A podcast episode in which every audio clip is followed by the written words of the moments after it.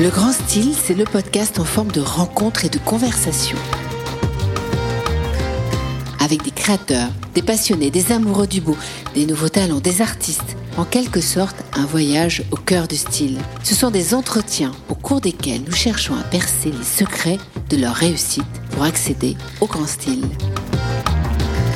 Bonjour, ce que je préfère dans la vie, ce sont les rencontres.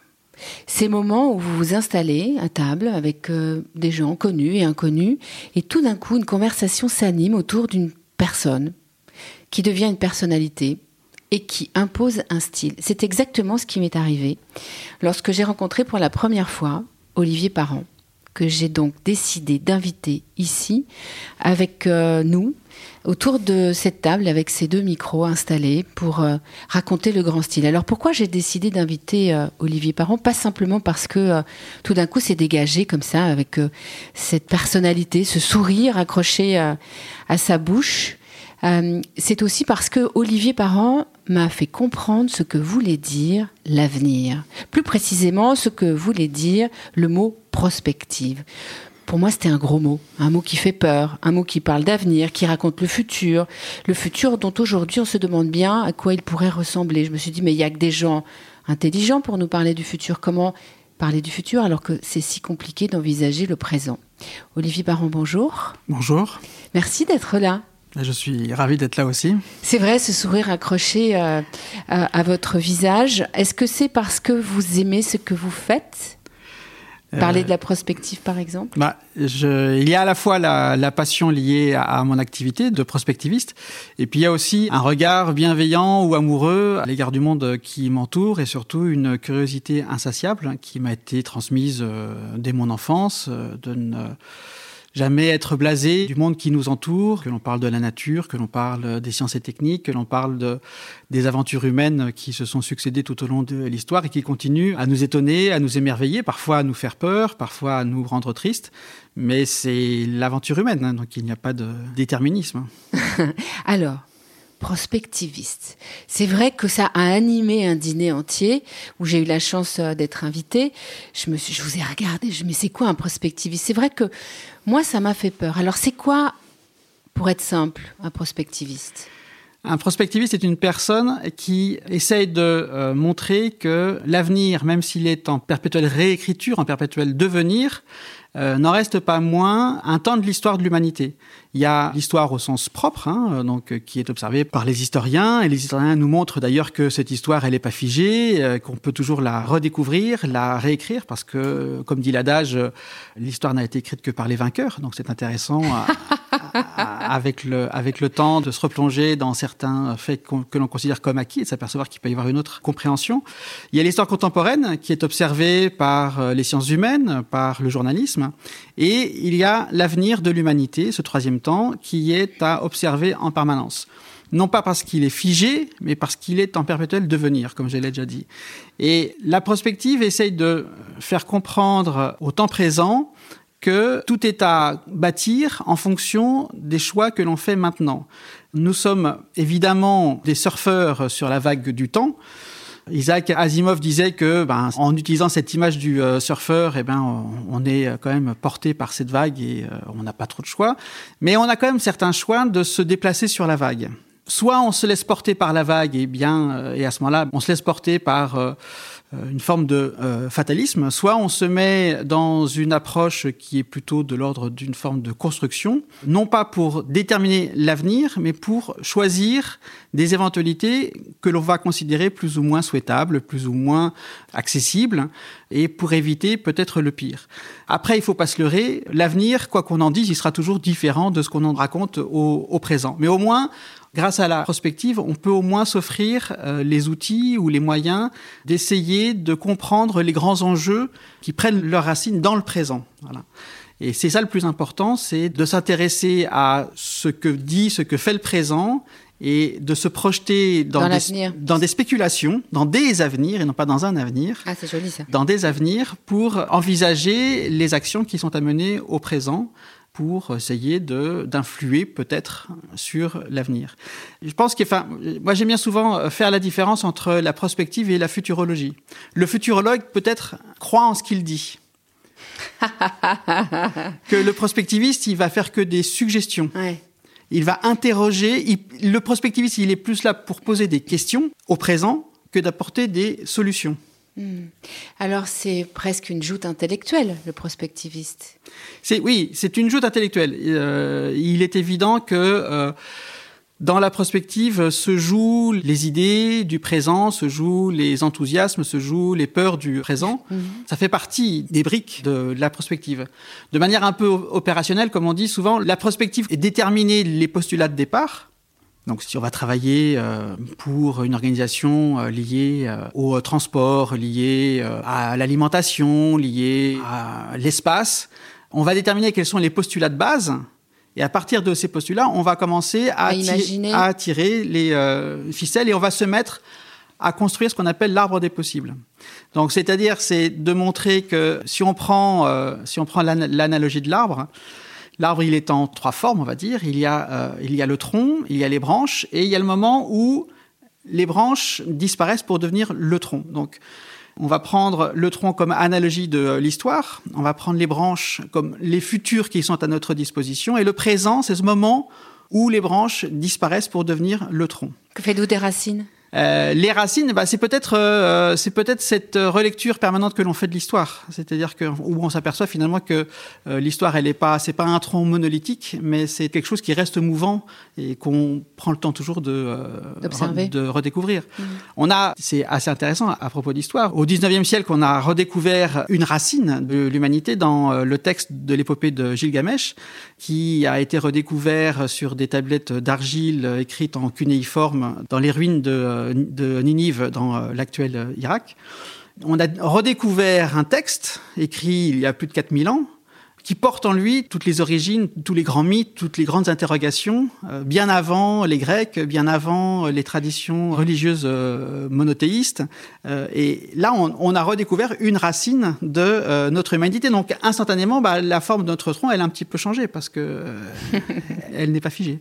Pourquoi vous êtes devenu prospectiviste? Maintenant que j'ai compris ce qu'était la prospective, c'est-à-dire au temps présent, euh, l'imaginaire, enfin, par le temps présent. Moi, je pensais que c'était juste, on projette et puis on verra bien ce qui se passe. C'est une forme caricaturale, bien évidemment. Euh, je pousse le trait, mais j'avais peur que ce soit juste sur l'avenir. Au contraire, ce que vous nous faites comprendre, c'est qu'il y a des avenirs et ils se jouent dans le présent. J'aime beaucoup cette idée de la vague on surfe tous sur la vague et on peut quand même, malgré tout, sur cette vague, décider ou avoir des, des, moments où on peut dessiner mm. euh, l'avenir. Mais vous, Olivier Parent, pourquoi ça vous a euh, passionné, fasciné, intéressé? Alors, objectivement, euh, c'est venu d'abord d'une passion et d'un loisir qui était la science-fiction. Donc, je suis tombé dans la science-fiction à 12 ans, 13 ans.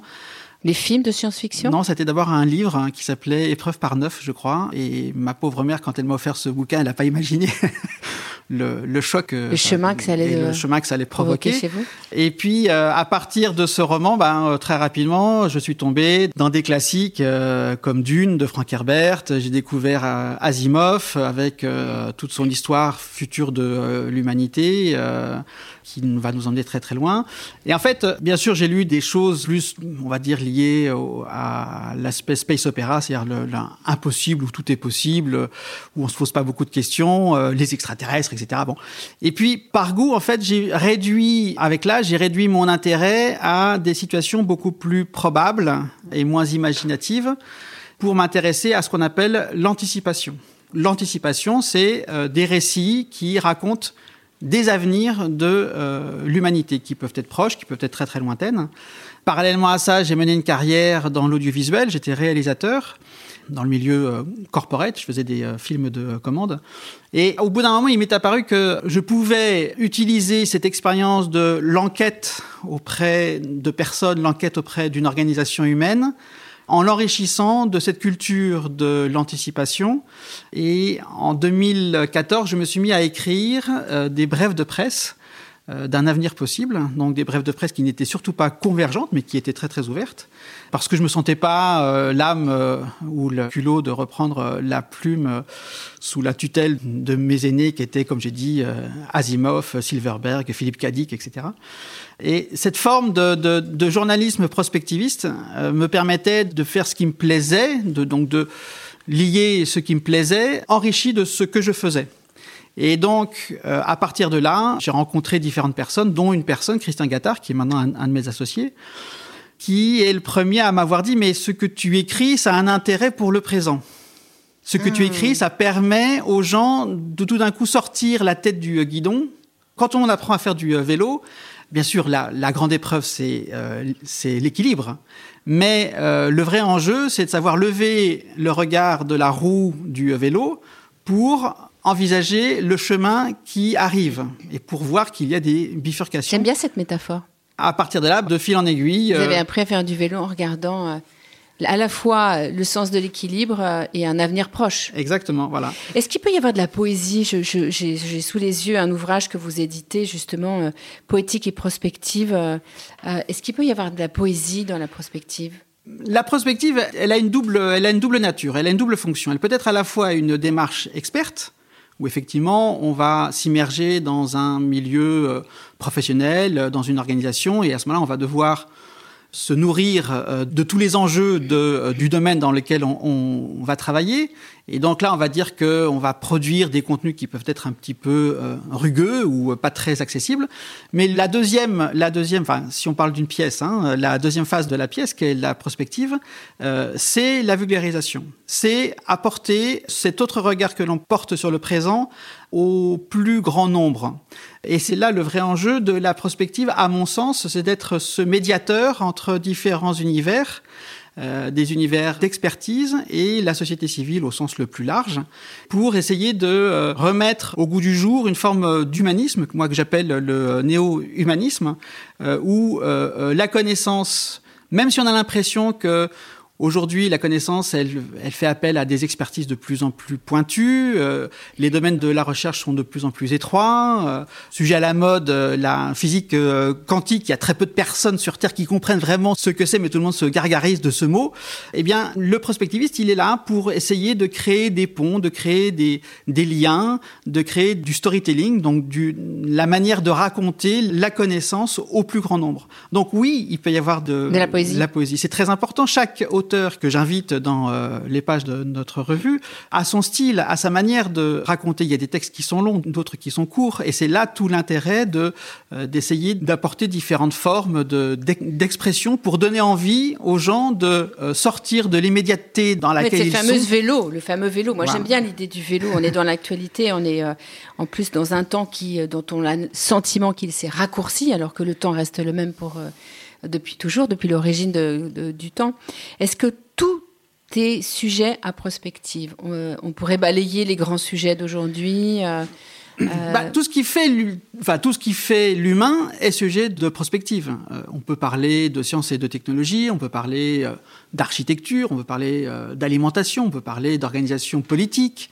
Et la prospective permet de remettre des vocabulaires dans leur origine. La famille, par exemple. C'est prospectiviste. Bien sûr, il y a des sujets de, euh, autour de la, de la famille qui sont très prospectivistes parce que quand on voit tous les débats qu'il y a eu autour du mariage pour tous, tous les débats qu'il y a encore autour de la procréation assistée, et dans les années qui viennent, la famille va encore être confrontée à des choix euh, éthiques qui vont être provoqués par des innovations. Euh, en médecine, etc. Donc, Par exemple, quand le pape récemment parle de l'amour entre deux personnes du même sexe, euh, qu'il n'est pas là pour juger, c'est, de l'amour. Euh, on se dit, bah là, on est dans là, on peut lancer une prospective. Effectivement, c'est ça que je comprends en fait, hein, c'est-à-dire dans dans, dans, dans, ce qui est euh, dans ce présent, cette fameuse vague mm. que vous évoquiez. Là, on pourrait arrêter le temps et se dire, bah alors d'accord, mais alors si la religion catholique à ce moment-là dit ça, par le biais, euh, par la voix de son maître, euh, ou du moins de son président presque, euh, du pape, qu'est-ce que ça veut dire après dans la relation de la famille, etc. Je, comprends ça, c'est fabuleux. C'est-à-dire se servir vraiment de ce temps présent pour ensuite imaginer un avenir ou des avenirs possibles. Est-ce que l'avenir peut être désirable? Il faut faire que l'avenir soit désirable. Mais est-ce que ça, c'est pas votre style, Olivier Parent?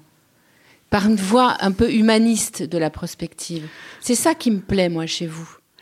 Le, si je peux me euh, permettre, en dehors de euh, votre sourire malicieux, dans cette barbe blanche. J'ai pas eu le sentiment, avant vous, d'avoir entendu quelqu'un qui me fasse presque donner envie de d'écouter davantage sur la mm. prospective. Est-ce que c'est pas votre relation humaniste?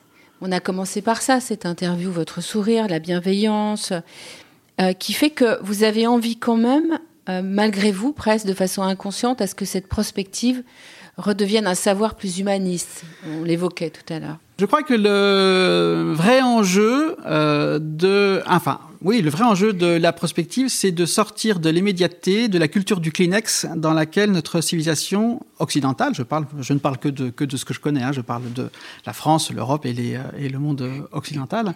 Il y aurait un autre débat à mener sur une prospective des pays euh, Afrique. Euh, Afrique, Asie, etc.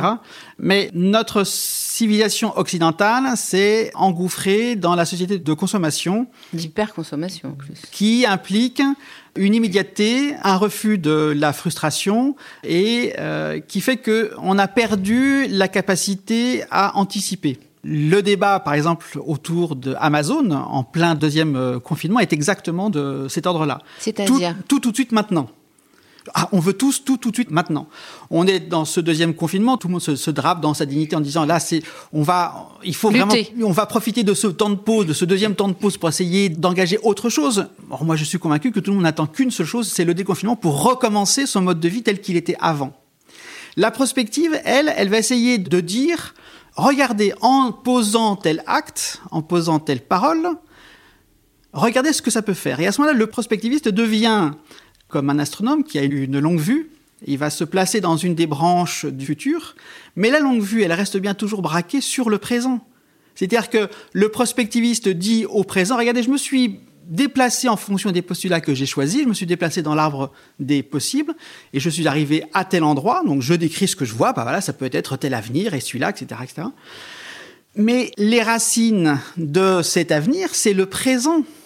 Et donc, regardez est-ce que vous souhaitez ou non cet avenir? C'est pas moi le prospectiviste qui vais le dire, mais je donne les images, je donne les mots avec mes euh, camarades, avec plus ou moins de poésie, avec plus ou moins de longueur, avec plus ou moins de densité. Voilà. Mhm. Regardez, et c'est au présent, c'est aux citoyens, c'est aux individus, c'est aux organisations humaines de faire leur choix.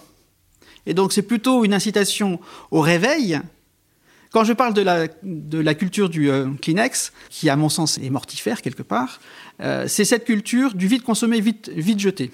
Et un des meilleurs exemples de cette culture, c'est la variété, la musique, où les, euh, où les auteurs, et compositeurs s'enchaînent les uns derrière les autres. Tout le monde espère sortir quelques dizaines de milliers, centaines de milliers de, d'albums, etc. Mais le public est toujours, en veut toujours plus, plus, plus, plus, plus, plus, sans jamais se donner le temps d'un apaisement.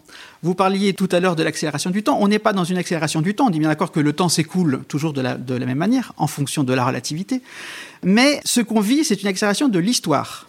C'est-à-dire, c'est, il y a de plus en plus d'événements qui s'enchaînent, et qui nous donne le sentiment et qui nous donne ce, ce, sentiment de euh, tournis. Et c'est ça qui a de très importance. Donc c'est de d'inciter les gens à dire attendez, prenez le temps.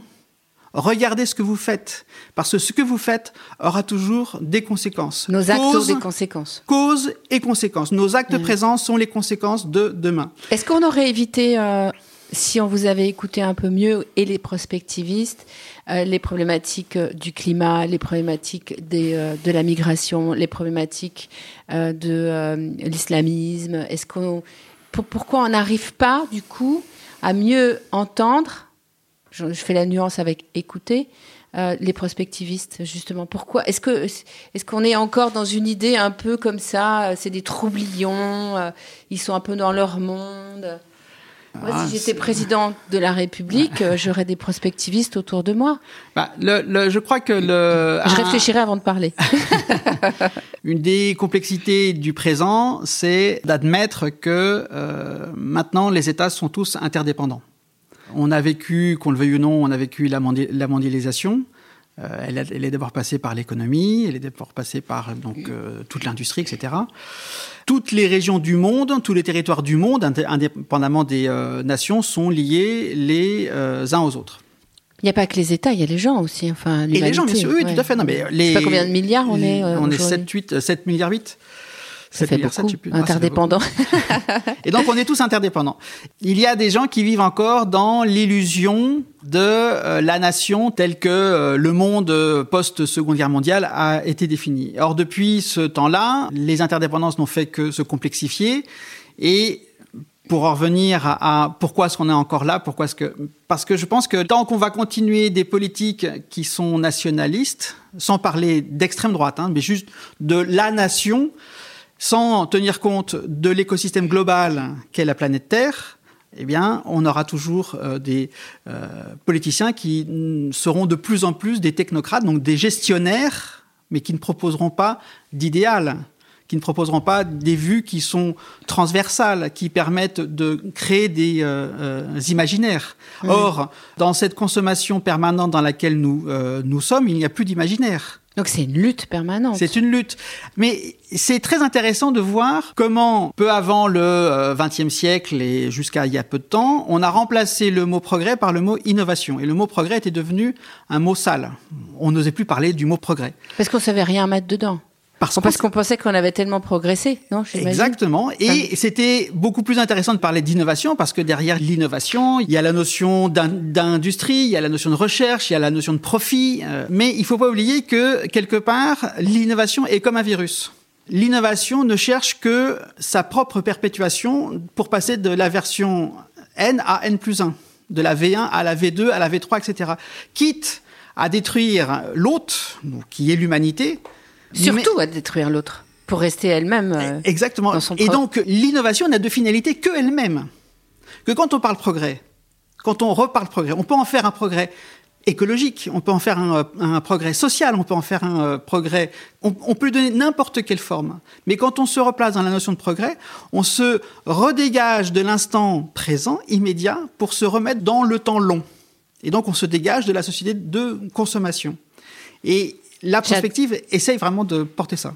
Je trouve formidable ce que vous venez de dire. ce que ça m'évoque, en fait, c'est que euh, l'innovation, vous l'avez dit, c'est le virus. On pourrait dire qu'aujourd'hui, euh, ce, Covid, qu'il soit féminin ou masculin d'ailleurs, euh, il est le principe même de la problématique de l'innovation on le voit, c'est fou que vous racontiez ça et que ça ce soit aussi simple à comprendre. Et le progrès, moi je mettrais en face un mot qui serait espoir, espérance, parce qu'il est très humaniste. Et c'est fou d'avoir voulu changer comme quoi un mot pour un autre, comme quoi les mots ont un sens euh, dans, dans ce qu'on vit aujourd'hui. Et là, il a un sens très singulier, très fort, je trouve, dans ce que vous venez d'évoquer aux grandes dames de mes fils, je suis un grand amoureux de l'étymologie des, des, mots. Et c'est vrai qu'en permanence, j'essaie de leur, ah de leur On parlait des racines tout à l'heure, c'est quand même la racine de tout. Et c'est vrai que pour moi, l'étymologie euh, de la langue française, qu'elle soit latine ou euh, grecque, exactement, ou même ou même euh, néerlandaise, ou même arabe, ou voilà, c'est-à-dire qu'il on a une, une, langue qui est composite, et c'est bien ce qui fait toute, toute sa richesse. Ça permet de redonner une profondeur au langage. Euh, dans le roman de George Orwell 1984. D'année en euh, année, le dictionnaire de ce monde réduit en nombre de mots, donc c'est la novlangue, pour euh, en fait empêcher les individus la capacité de penser le monde. Or, je suis assez frappé de, voir comment est-ce que souvent on dit que le français est une langue qui est très compliquée. Or non, elle n'est pas compliquée. Quand on passe par l'étymologie, quand on a un petit peu de culture de l'étymologie, on s'aperçoit que elle est beaucoup plus claire et il m'est arrivé, je donne des euh, conférences dans des, dans des classes de primaire ou euh, plus loin dans des universités. Et je me souviens très bien, euh, à la fin d'une conférence où j'utilisais la science-fiction comme substrat à ma conférence, des enfants, donc ils étaient, je crois que c'était en CM2, sont venus à la fin en me disant Merci monsieur, vous nous avez donné les mots pour nous exprimer. Je leur ai parlé de quoi? Je leur ai parlé d'utopie, de dystopie, je leur ai parlé d'anticipation, et en leur racontant, on a parlé des robots anthropomorphes. Bah, il faut faire un peu d'étymologie. Anthropo, c'est être humain en grec, et mort, c'est la, bah, c'est la forme, etc. Et quand on redonne à l'humain, à l'individu, sa capacité à se penser lui-même et à penser le monde qui l'entoure, on le restitue à sa propre liberté et on lui donne à nouveau le choix euh, de euh, progresser justement. de progresser et de faire progresser l'ensemble de euh, la société humaine. C'est tout à fait l'antithèse du monde dans lequel on vit aujourd'hui. Quand vous l'avez dit tout à l'heure, c'est-à-dire euh, ce temps court, le temps qui, euh, dont on pense, parce que c'est pas la réalité, mais c'est une vérité, euh, donc c'est très différent. qu'on n'a pas le temps de réfléchir, on ne prend pas le temps de lire, on n'a pas le temps de poser des mots. C'est vrai que c'est c'est une philosophie en fait. Bah, oui, c'est à la fois une philosophie effectivement. c'est peut-être lié à ma personnalité qui est bienveillante, comme vous disiez, mais c'est aussi une c'est un défi que je lance au temps présent où c'est qui est de dire regardez ce que vous êtes, vous êtes vous-même une richesse, mais la société de consommation dans laquelle vous êtes vous empêche de voir cette richesse. Et je le fais par exemple au travers d'analyses que je fais des films de science-fiction. Alors, ce qui est très intéressant, c'est que donc j'ai dit que à l'origine de ce que je fais maintenant, il y avait cette passion pour ce, ce genre euh, littéraire, qui en France, jusqu'à il y a peu, jusqu'à ça une dizaine d'années, on va dire pour faire simple, euh, avait pas très bonne presse. C'était considéré comme une sous-culture, comme un, comme un, comme un sous-genre. Pour différentes raisons, entre autres une raison au niveau euh, de la compréhension du terme science-fiction. Les Français entendent la science-fiction comme une science qui est fictionnelle. Or, il faut pas oublier que le mot science-fiction vient de l'américain science fiction, qui dit c'est une fiction dans laquelle intervient la science. Et tout d'un coup, là, on renverse, on renverse le, sens de ce genre, qu'il soit littéraire ou cinématographique, etc. Et donc, la science-fiction devient un genre artistique de spéculation. Il y a différents types de science-fiction, comme je l'ai dit. Il y a le space opéra, il y a l'anticipation, il y a la dystopie. Donc c'est le pire qui pourrait nous arriver. Il y a les uchronies où on va changer un élément de l'histoire. De l'histoire. Il y a les voyages dans le, dans le temps. Il y en a encore plein, plein d'autres, etc. J'adore les uchronies. Et donc, depuis cinq ans, je prends les films de science-fiction qui sont souvent des blockbusters américains et qui ont été très longtemps dénigrés par la culture euh, mainstream, on va dire, euh, ou officielle, ou bourgeoise, pourront dire certains, pour montrer que même dans ces récits, qu'on considère être des récits issus de la pop euh, culture, il y a une richesse, il y a matière à réflexion. Il y a matière... oui, à poser une réflexion, à poser une question, à poser un futur. Et donc, je fais ça à la fois sur des films qui sont anciens, euh, dans les, euh, en, reprenant les euh, grands classiques comme un Blade Runner de Ridley Scott, mais avec des films quand ils sortent en salle. Et le plus fascinant, je trouve, c'est de voir comment, et c'est un, une source d'espoir, de voir comment le, le genre science-fiction est passé de cette sous-culture à une culture à part entière. Mm-hmm et des films que euh, je regardais il y a de ça quelques années, euh, voire décennies, euh, en voyant dans les médias que c'était enfermé dans la case du divertissement et de la sous-culture et de la culture pop, maintenant sont rediffusés dans des médias tels qu'Arte, où là on se dit mais qu'est-ce qui s'est passé pour qu'un film comme Enemy Mine donc qui date de 80, 84 je crois, mm-hmm. qui n'a pas un grand intérêt cinématographique, mais qui aborde la question de l'altérité, va être rediffusé maintenant sur Arte. Donc il s'est passé quelque chose et ça c'est une source d'espoir. Et alors je trouve qu'aujourd'hui euh, là où vous arrivez euh, à temps, puisqu'on parlait du temps, euh, c'est que tout le monde se pose beaucoup de questions quand même. Hein. Je pense qu'on est tous inquiets, interrogatifs sur notre avenir. Et comme on passe pas beaucoup de temps à réfléchir à notre présent dans son action et dans son dans son geste, vous arrivez presque au bon moment. On dit timing is everything en anglais, mais euh, c'est presque ça. Alors j'ai dans les mains un, ouvrage que vous publiez justement qui raconte euh, euh, tout ce qu'on on écoute avec vous, qui s'appelle Futur Hebdo, Anthologie prospective. Alors là, Anthologie, ça veut dire quoi? Alors, les, Prospective. Bah, une anthologie, c'est un, c'est un florilège, c'est un, c'est une collection, c'est les, les, meilleurs morceaux de. L'idée de cette, de cette publication, qui en est à son numéro 4, on, est en, train de préparer le numéro 5. L'idée, c'est de rassembler des auteurs qui, euh, à leur manière, avec leurs mots, avec euh, leur imaginaire, euh, vont proposer différentes visions de l'avenir. Il n'y a aucune convergence, on ne professe aucun avenir particulier. On est juste là à les raconter.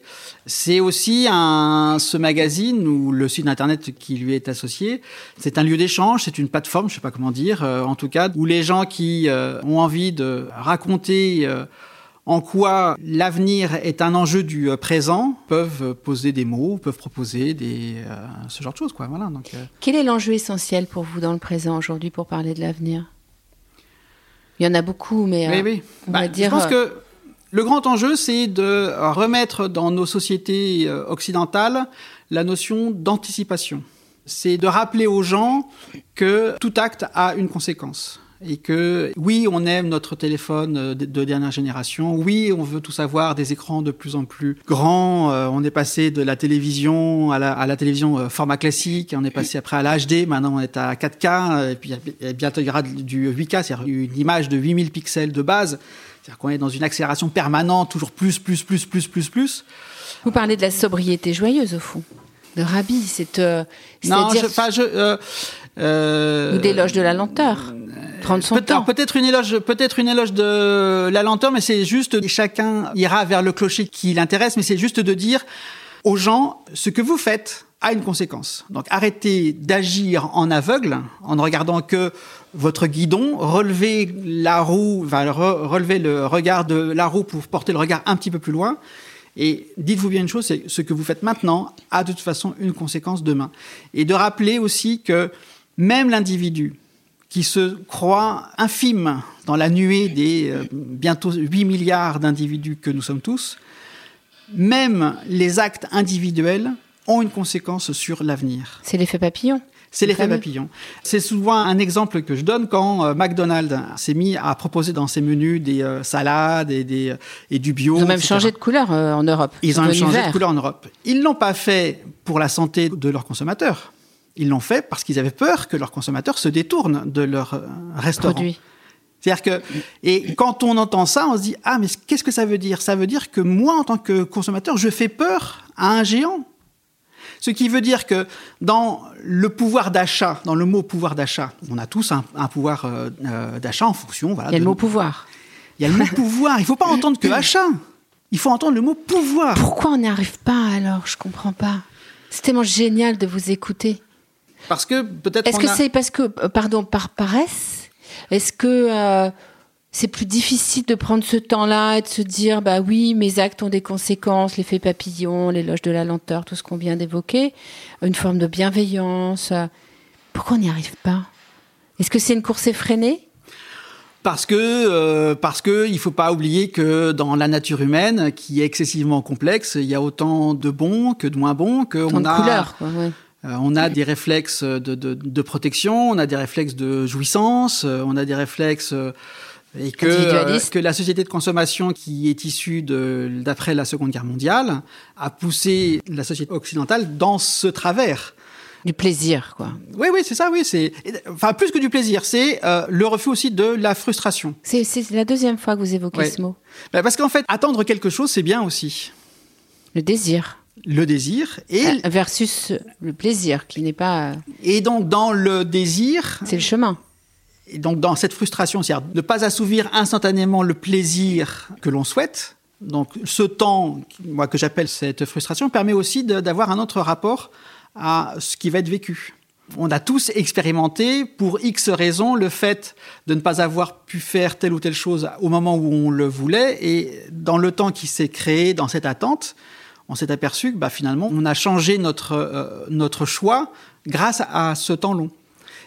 C'est le même phénomène qui est arrivé avec l'apparition d'abord des textos, puis après des, réseaux sociaux, où les gens euh, parlent dans une immédiateté permanente qui n'existait pas du temps de, euh, du courrier manuscrit, où on dit ce qu'on pense sans le filtre du temps.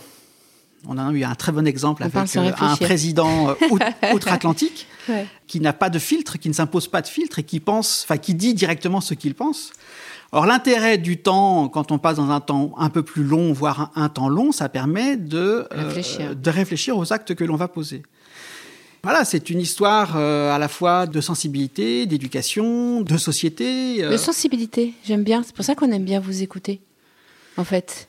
Je pense que c'est ça, en fait, c'est la sensibilité, c'est-à-dire que euh, remettre de l'émotion dans les choses euh, euh, et pas simplement un acte de consommation de, première à première vue. moi, ça me ça évoque pour moi évidemment beaucoup ce virus en ce moment, quand les gens se sont jetés dans les magasins pour acheter des choses en se demandant pas si les autres auraient assez pour eux il y a eu tout de suite cette envie immédiate de consommer euh, qui est tout sauf la sensibilité, c'est-à-dire euh, se dire non mais on n'est pas, c'est pas la guerre quoi. On va, même si le président a employé des mots justement malheureusement très liés dans, dans, les métaphores à, un moment de guerre.